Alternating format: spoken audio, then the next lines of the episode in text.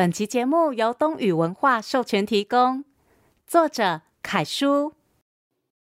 欢迎收听《从前从前》，Welcome to Once Upon a Time。This is Auntie Fairy Tale。我是童话阿姨。Hello，小朋友，大家最爱的侦探故事《口袋神探》又来了。这一次，神秘的黑羽衣大盗好像又要出场了。究竟艾小坡这次会遇到什么样的挑战？黑羽衣大盗又会给出什么样的难题呢？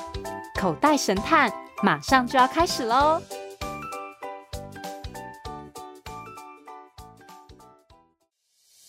口袋神探现身，黑羽衣大盗上集。有案子就交给口袋神探，一起破案吧。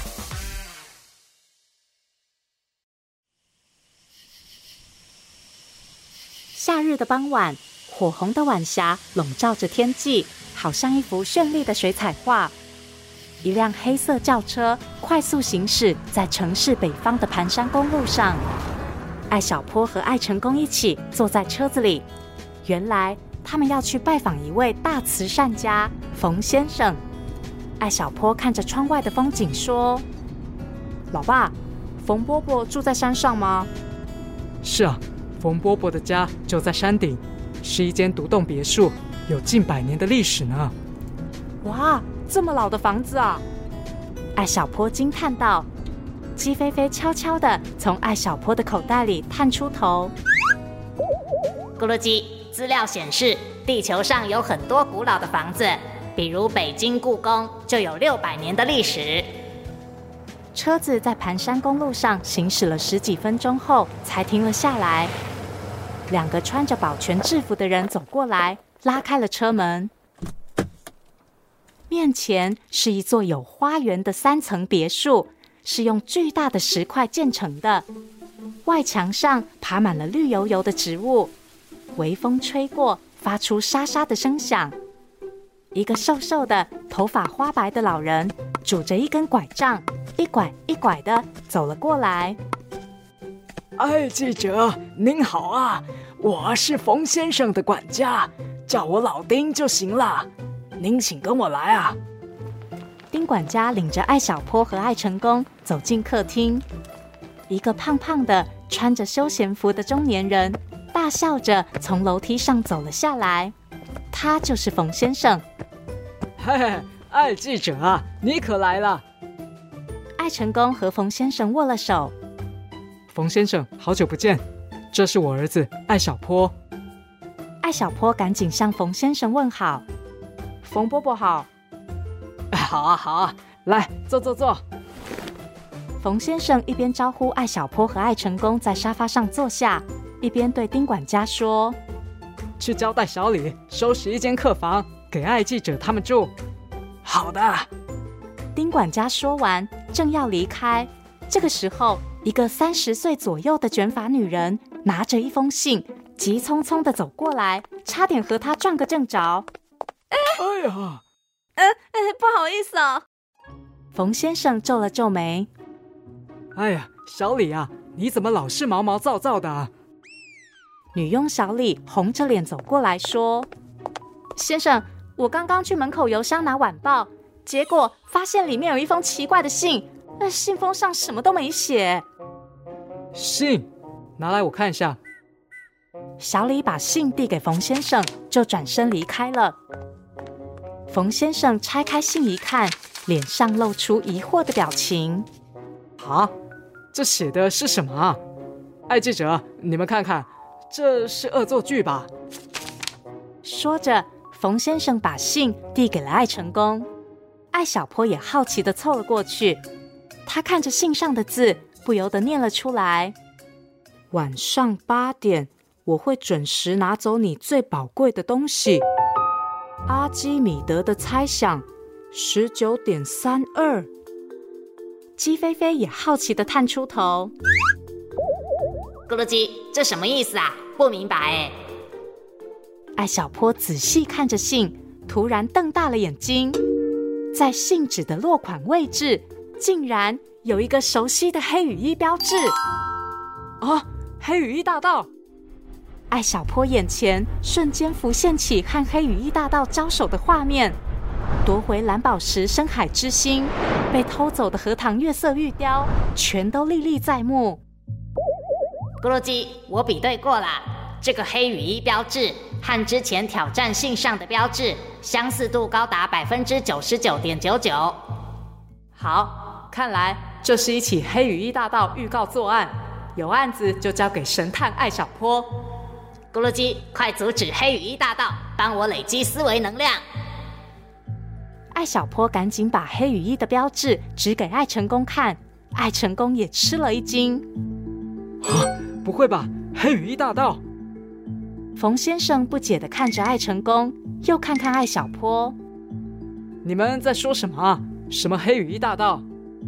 艾成功赶紧把黑羽翼大盗连环作案的事告诉了冯先生。你们是说这个黑羽翼大盗盯上我了？艾小坡点点头。是的，冯伯伯，今晚八点他会偷走您最宝贵的东西。艾成功急切地说：“冯先生，我们最好马上报警。”冯先生笑了：“哈哈，报警？艾记者，你别开玩笑了，就这两行字能说明什么啊？”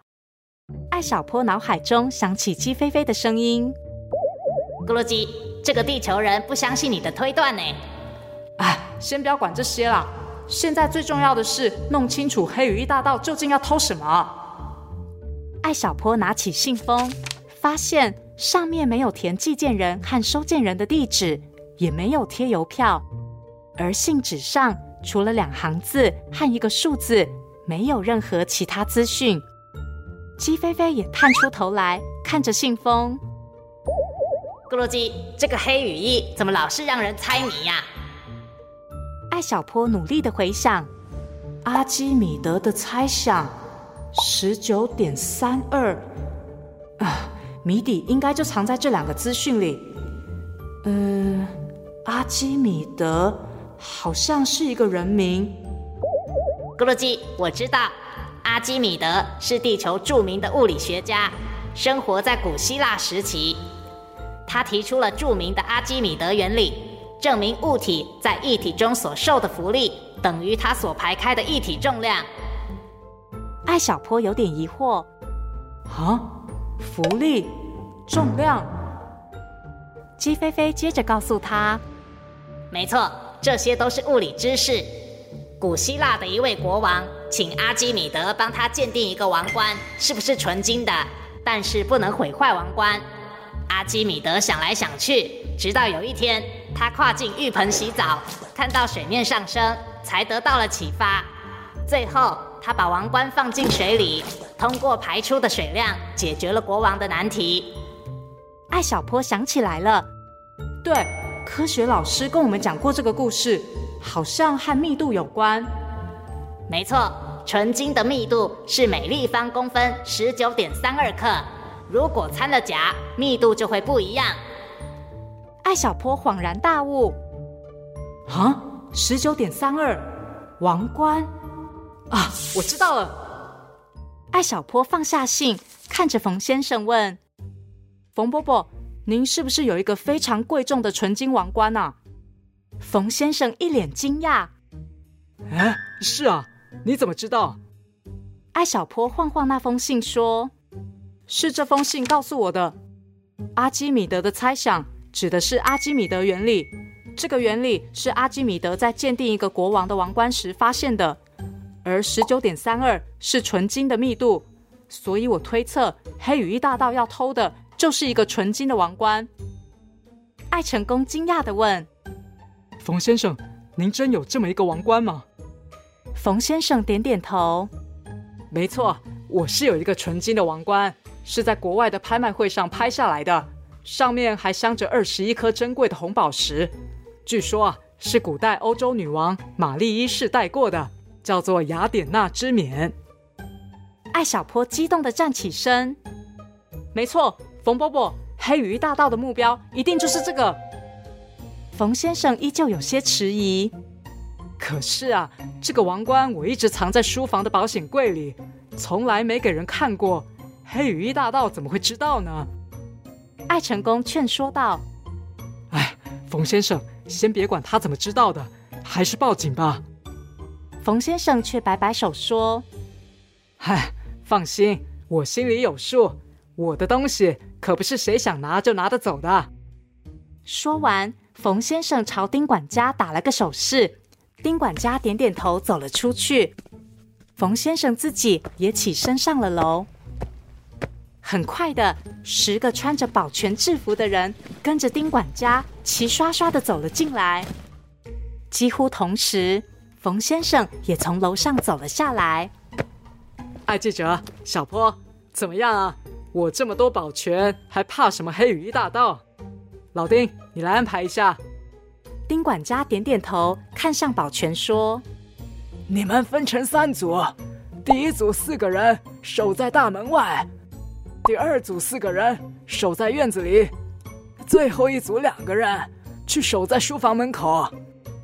这时，冯先生招呼艾成功和艾小坡一起上楼。来，我们就待在书房里，我倒要看看这个黑羽翼大盗有什么了不起。艾小坡和艾成功互相看了看。只好和冯先生、丁管家一起来到二楼的书房。两个保全立刻一左一右守在了门口。艾小坡一进门就看到书桌旁摆了一个黑色保险柜。冯伯伯，那个王冠就放在里面吗？对，这个保险柜不仅需要密码，还需要指纹。除了我，没有人能打开。我们就坐在这儿等着黑羽翼大盗来。大家坐下后，冯先生轻松的和艾成功聊着天，好像一点也不担心。艾小坡打量了一下四周，发现书桌和保险柜的后面是一个红木书架，上面摆满工艺品。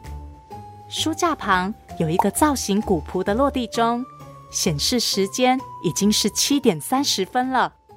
艾小坡飞速地转动大脑：黑羽翼大盗会准时出现吗？他会怎么作案？是化妆之后混进来，还是用其他诡计？落地钟的秒针不停地走动，一下又一下，很快时间就到了七点五十五分，离八点只剩下五分钟了。艾小坡、艾成功和丁管家的眼睛都紧紧地盯着落地钟，艾小坡的心跳越跳越快，越跳越大声。这个时候，房间里突然响起滴滴滴的声音。丁管家愣了一下，从怀里拿出一个计时器，说：“哎呀，先生，您该吃药了啊。”冯先生拍了下腿，说：“哎呦，是啊，瞧我这脑子，又差点忘了。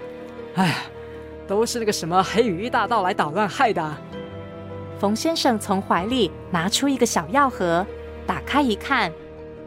哎，药怎么没了？老丁，去给我拿一瓶新的。丁管家起身走出书房，没过多久，他拿回来一瓶药。冯先生马上倒了一粒在手上，仰头吞了下去。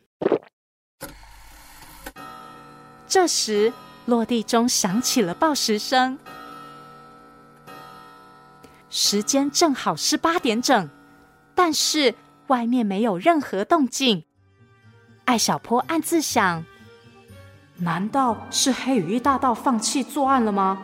还是他有其他的阴谋？又过了十分钟，书房里还是什么也没发生。哈，看来这个黑羽翼大盗也不怎么厉害嘛。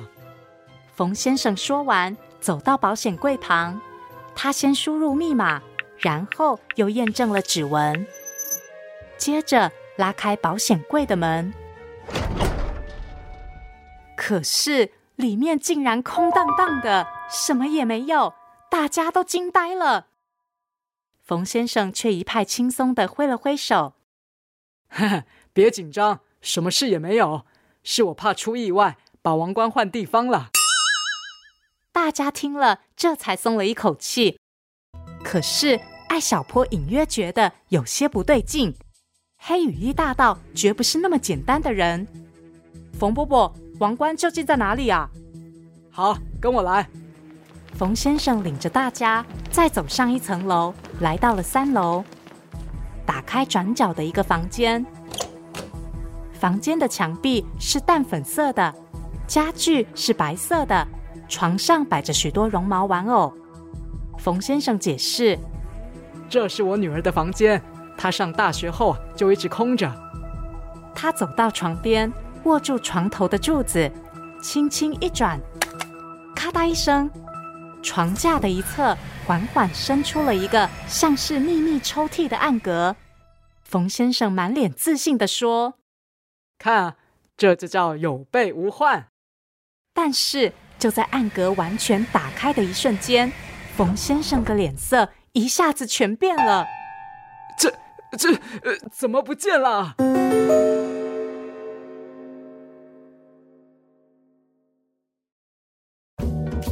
科学侦探大揭秘：阿基米德原理。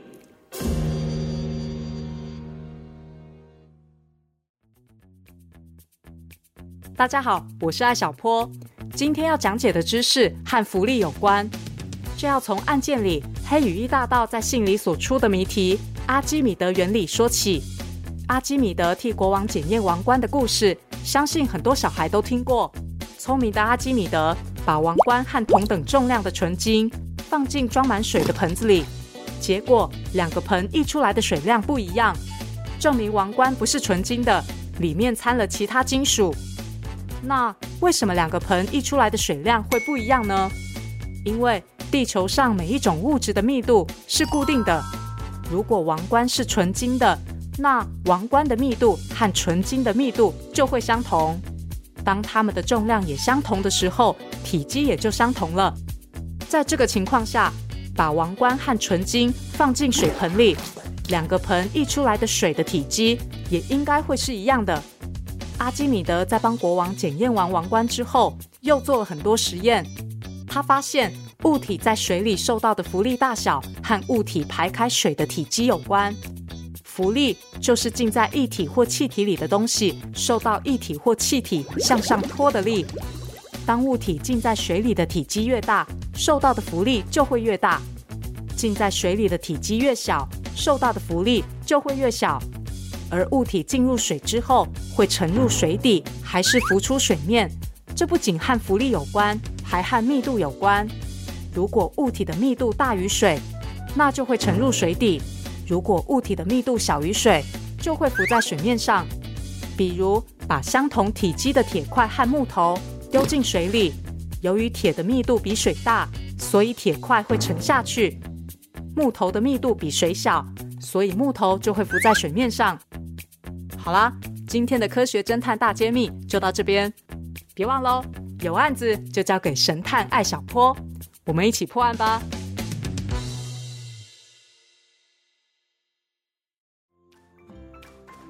什么啊？那个王冠不仅转移了隐藏地点，又被藏在一个秘密机关的抽屉里。都这样了，居然还是被偷走哦！究竟黑羽翼大盗是不是又再次成功偷走了目标？想知道故事发展，别忘了锁定下周的《从前从前》哦！谢谢收听《从前从前》，Thank you for listening，我们下次再见喽！